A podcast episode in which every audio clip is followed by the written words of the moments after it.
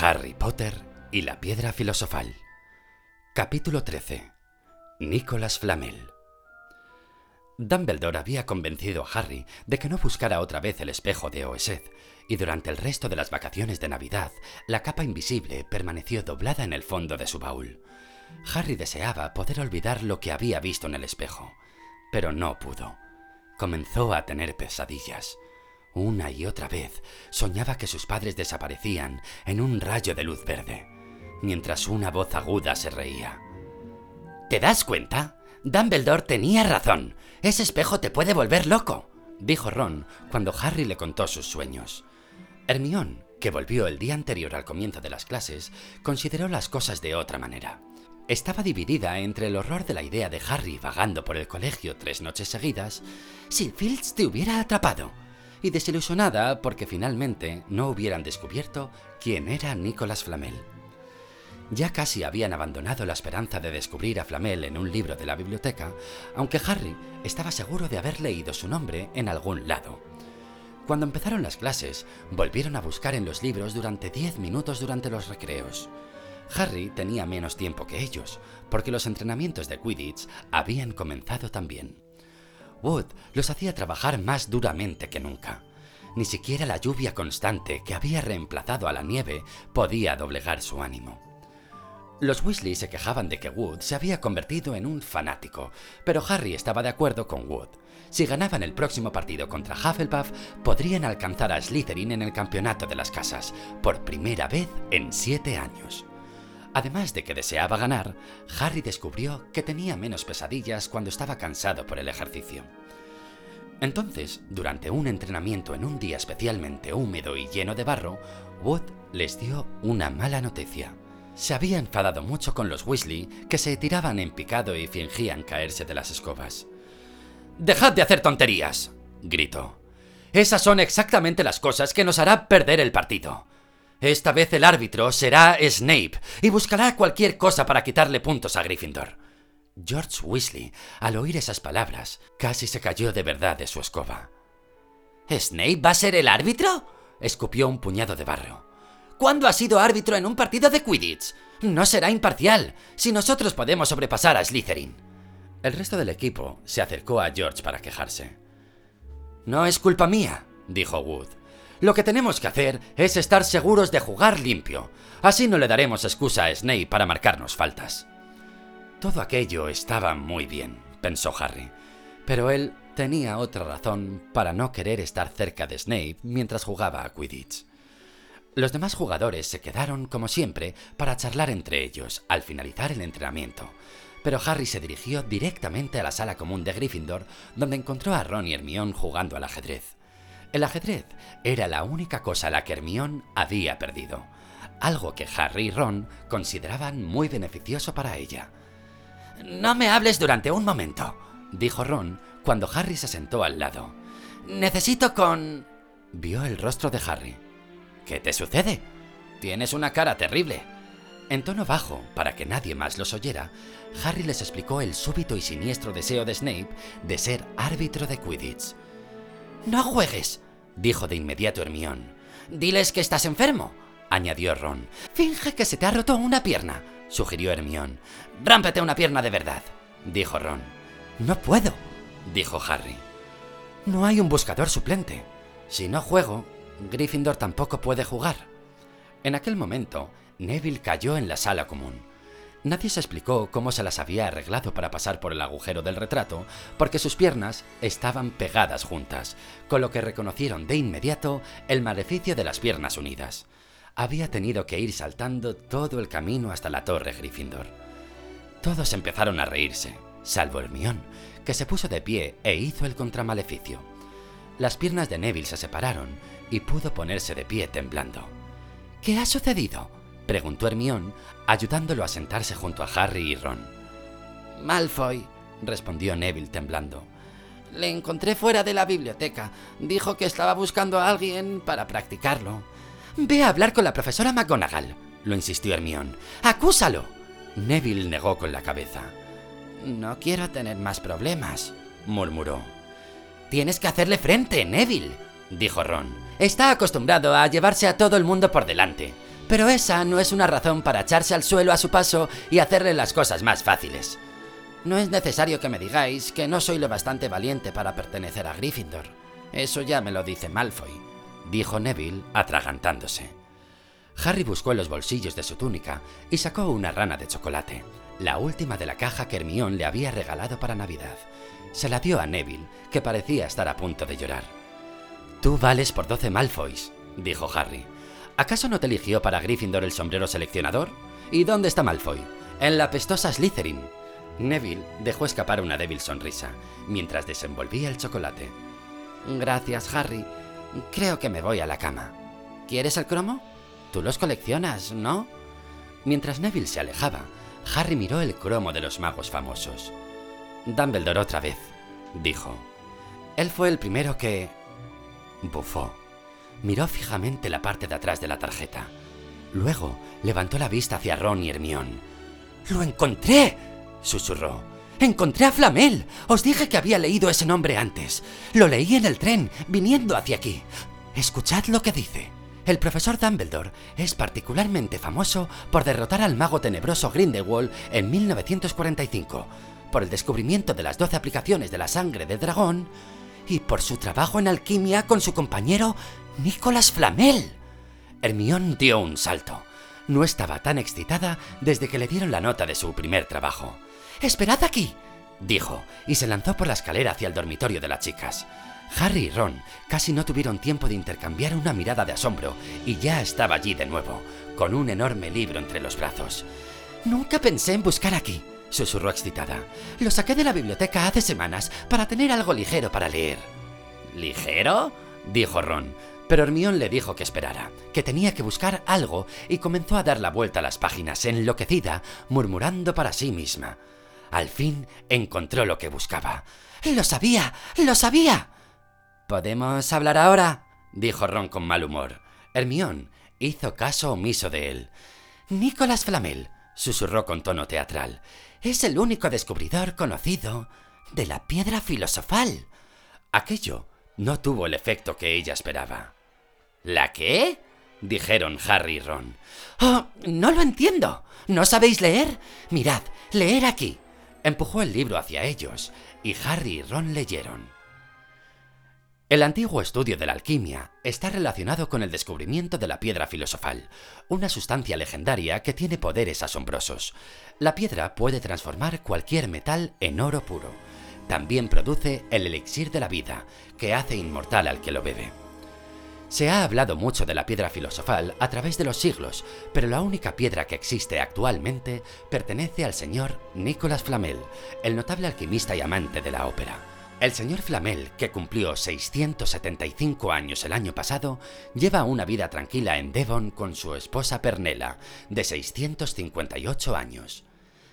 ¿Veis? dijo Hermión cuando Harry y Ron terminaron. El perro debe de estar custodiando la piedra filosofal de Flamel. Seguro que le pidió a Dumbledore que se la guardase, porque son amigos y porque debe de saber que alguien la busca. Por eso quiso que la sacaran la piedra de Gringotts. Una piedra que puede convertir en oro y hace que uno nunca muera, dijo Harry. No es raro que Snape la busque. Cualquiera la querría.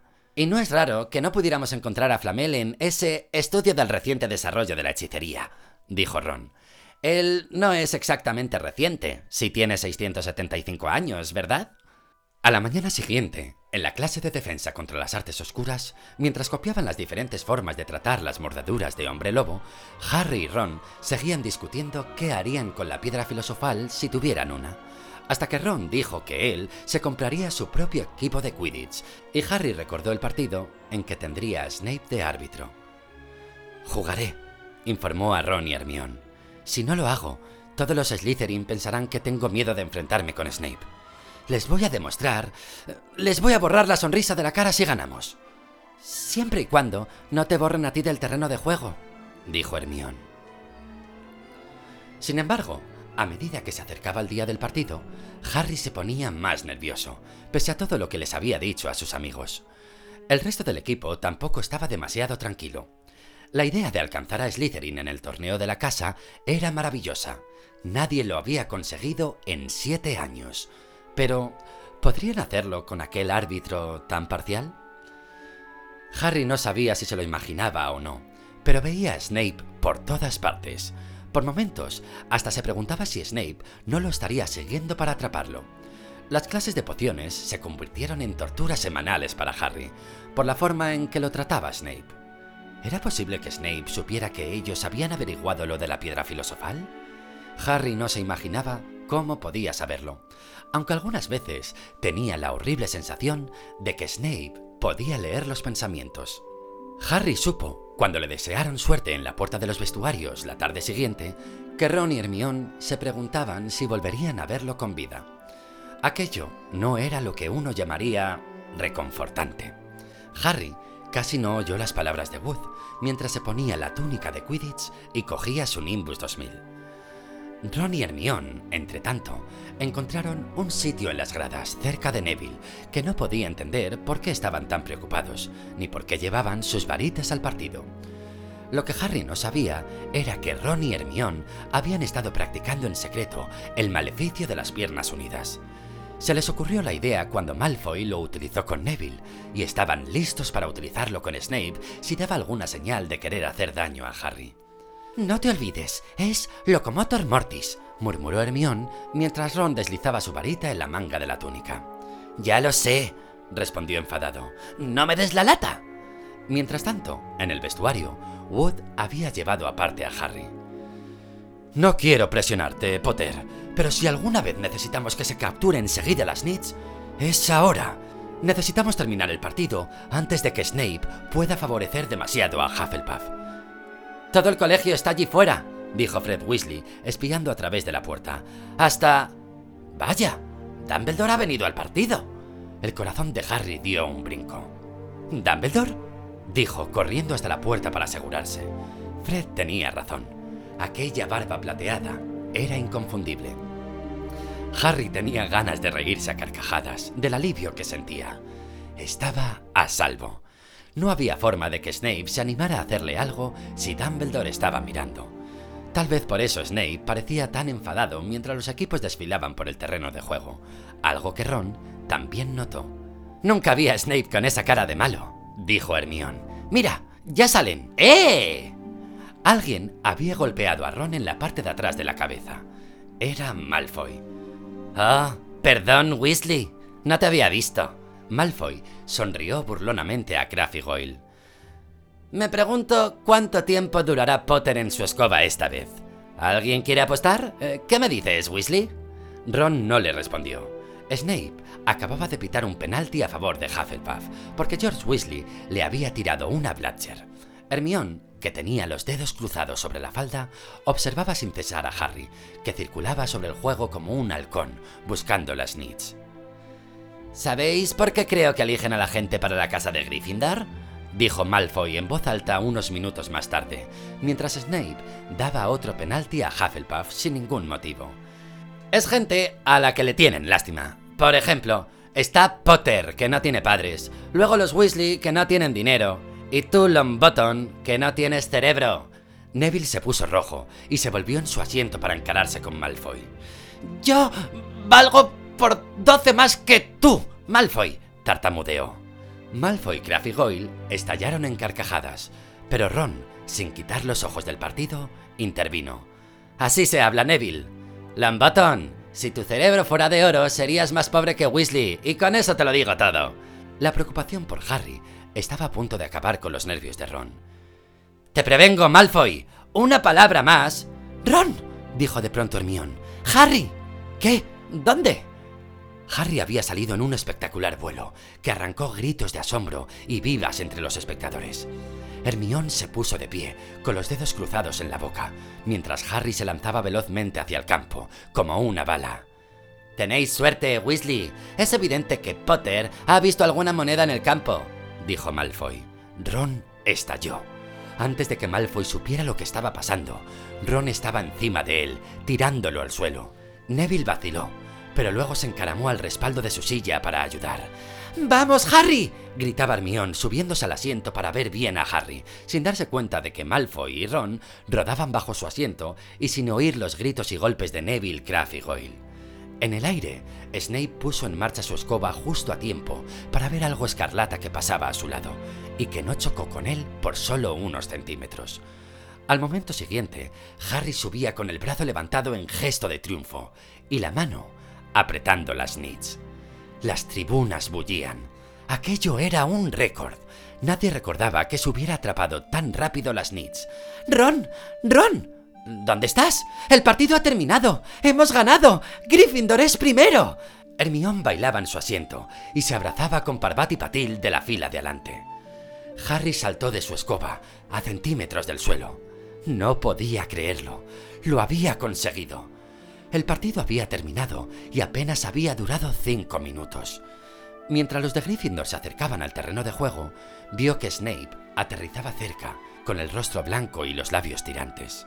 Entonces, Harry sintió una mano en su hombro y al darse la vuelta, se encontró con el rostro sonriente de Dumbledore.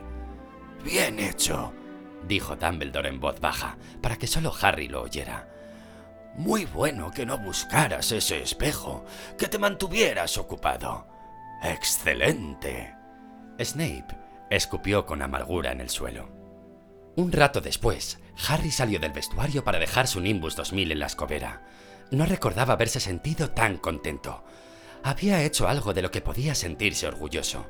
Ya nadie podría decir que era solo un nombre célebre. El aire del anochecer nunca había sido tan dulce. Anduvo por la hierba húmeda, reviviendo la última hora en su mente, en una nebulosa feliz. Los Gryffindors corriendo para llevarlo en andas, Ron y Hermione en la distancia, saltando como locos, Ron vitoreando en medio de una gran hemorragia nasal. Harry llegó a la cabaña. Se apoyó contra la puerta de madera y miró hacia Hogwarts, cuyas ventanas despedían un brillo rojizo en la puesta de sol. Gryffindor a la cabeza. Él lo había hecho. Le había demostrado a Snape. Y hablando de Snape, una figura encapuchada bajó sigilosamente los escalones delanteros del castillo. Era evidente que no quería ser visto dirigiéndose a toda prisa hacia el bosque prohibido. La victoria se apagó en la mente de Harry mientras observaba.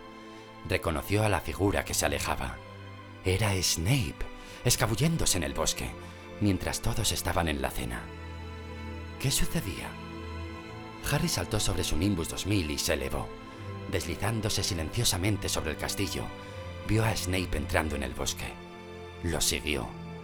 Los árboles eran tan espesos que no podía ver a dónde había ido Snape voló en círculos cada vez más bajos, rodando las copas de los árboles, hasta que oyó voces. Con cuidado, se detuvo en una rama, sujetando su escoba y tratando de ver a través de las hojas. Abajo, en un espacio despejado y sombrío, vio a Snape, pero no estaba solo. Quirrell también estaba allí. Harry no podía verle la cara, pero tartamudeaba como nunca. Harry se esforzó por oír lo que decían.